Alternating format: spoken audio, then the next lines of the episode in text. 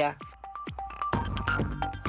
Y hoy se conmemora el Día Mundial sin Tabaco. Según datos del Instituto Nacional de Salud Pública, México gasta 117 mil millones de pesos al año para la atención de enfermedades asociadas con el tabaquismo y 160 mil millones por costos indirectos.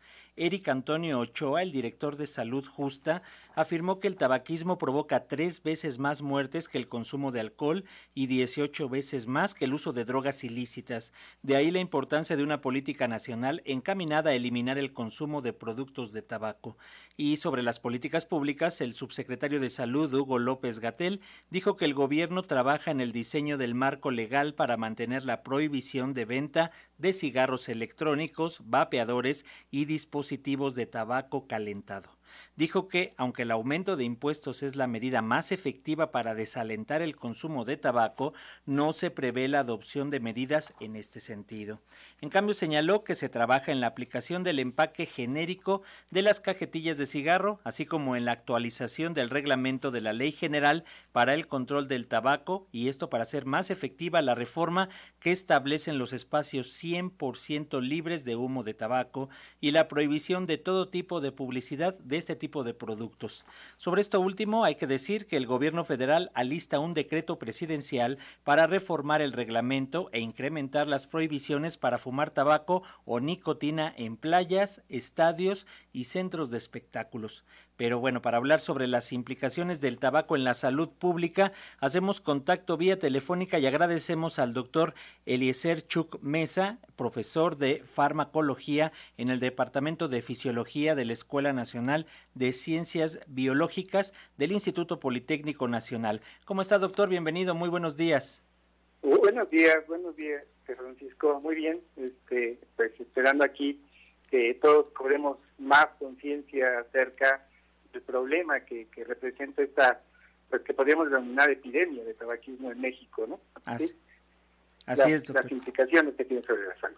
Gracias, gracias doctor. Pues díganos en principio, ya está adelantando cuál es el impacto que tiene el tabaco en la salud de los fumadores y también en la salud pública del país, como bien señala. Eh, eh, fundamentalmente, eh, como, como hace rato lo explicaste, hay un, hay un gran impacto sobre el sistema de, salud de nuestro país, sobre todo porque el, el hábito, la adicción al tabaco, pues representa un incremento increíble en, en la presencia de, enfermedades cardiovasculares que van desde hipertensión, infartos, los accidentes cerebrovasculares también se ven muy incrementados lo, lo, que nos diría la intuición, ¿no? Los, los males de respiratorios crónicos, ¿sí? Como la enfermedad eh, obstructiva crónica, ¿sí?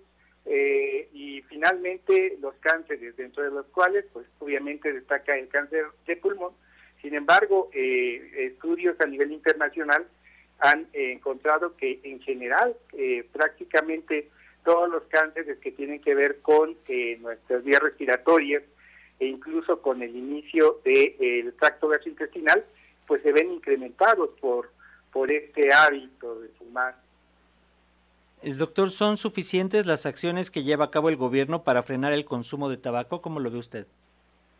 Bueno, eh, de acuerdo al, panorama que se nos ofrece a nivel internacional, eh, eh, estas medidas de restricción de los sitios en donde se puede fumar, eh, el hecho de que también se hagan advertencias eh, acerca de los riesgos de fumar en las mismas cajetillas de los productos son adecuadas.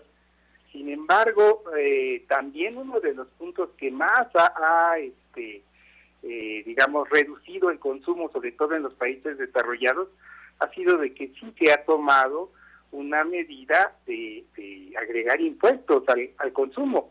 O sea, si se está manejando esto a nivel de los productos eh, que contienen etanol, yo pienso que siguiendo pues y observando lo que se ha hecho a nivel internacional, un punto fundamental pues sería también este eh, hacer eh, llevar a cabo medidas fiscales que también desalentaran la la la, la venta y la compra de, de esos productos. Adicionalmente, me parece excelente que se tome en cuenta eh, el, consumo cada vez más creciente de los cigarrillos electrónicos, puesto que a, pesar de que eh, aparentemente se reduciría la incidencia eh, de algunos efectos por, por carecer de, de productos tóxicos, sin embargo sigue presente la nicotina y la nicotina es altamente adictiva, independientemente de que vaya acompañada o no de los productos tóxicos clásicos del, cigarro. Por consiguiente, el uso de cigarrillos electrónicos pues no es no representa más que digamos la puerta de entrada sobre todo a la población a la que está ahorita siendo atraído por ese producto al consumo de, del cigarro en sí sí entonces eh, me parece excelente que también se vaya eh, para eh, evitar el uso de estos productos de los cigarrillos electrónicos y doctor, el tabaquismo es una enfermedad crónica y recurrente, como ya lo hemos estado platicando, pero ¿cómo coexiste con el COVID-19, por ejemplo, y de qué manera aumentan los riesgos de trastornos cardiovasculares, respiratorios o la aparición de tumores en diversas partes del organismo en este contexto de pandemia, que sin duda es una gran lección que nos ha dejado? Sí, eh, eh, como todo, ¿no? El COVID vino a, cambiar toda nuestra perspectiva de muchos aspectos de nuestra vida. Eh, en particular, hay muchos estudios a nivel internacional en donde se demuestra que eh, efectivamente personas que son fumadores eh, tienen una mayores riesgos para presentar una enfermedad que los puede llevar hasta la muerte, o sea, la gravedad de la enfermedad es mayor, el ingreso a las unidades de, cuidado, de cuidados intensivos y demás es mayor también eh, para los enfermos de, COVID que son fumadores. ¿sí? Eh, en ese sentido, eh, el, el, COVID pues nos abre una puerta de oportunidad precisamente para visualizar todavía más los riesgos que representa el, el, hábito de, fumar para la salud. ¿sí? aparentemente hay una hay una correlación en el sentido de que el hábito de fumar eh, eh, va a inducir un cambio en, en, la, en la proteína, en la enzima, que el virus utiliza para ingresar a nuestro organismo. Entonces, en ese sentido, es eh, más lógico pensar que precisamente las personas fumadoras, al tener un aumento en esa, en esa proteína, la enzima convertida en angiotensina pulmonar, van a tener entonces mayor posibilidad de llegar a consecuencias más graves una vez que se enferman de COVID.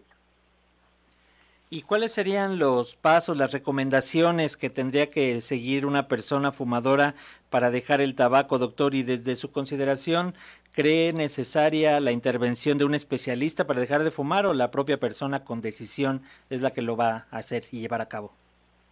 Eh, el fumar es una adicción y, finalmente las adicciones, por mucha buena voluntad que se tenga, no se pueden, no se pueden enfrentar eh, eh, por uno mismo, ¿no? Sí, efectivamente uno debe de tener eh, esa ya necesidad o hartazgo, ¿no? De, de, mantener la adicción.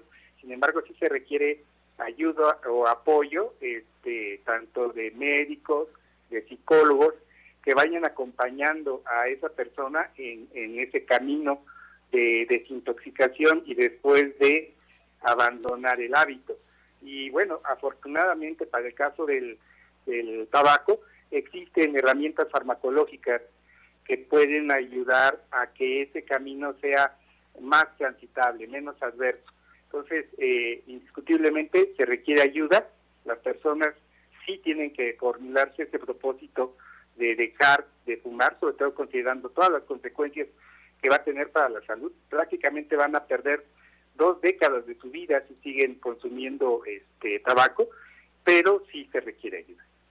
Perfecto, doctor Eliezer Chuk Mesa, profesor de farmacología en el Departamento de Fisiología de la Escuela Nacional de Ciencias Biológicas del IPN del Instituto Politécnico Nacional. Muchas gracias por estos minutos para las audiencias de Radio Educación y vamos a estar pendientes y sin duda estar informadas, informados sobre este tema eh, que es necesario por salud pública. Gracias, doctor.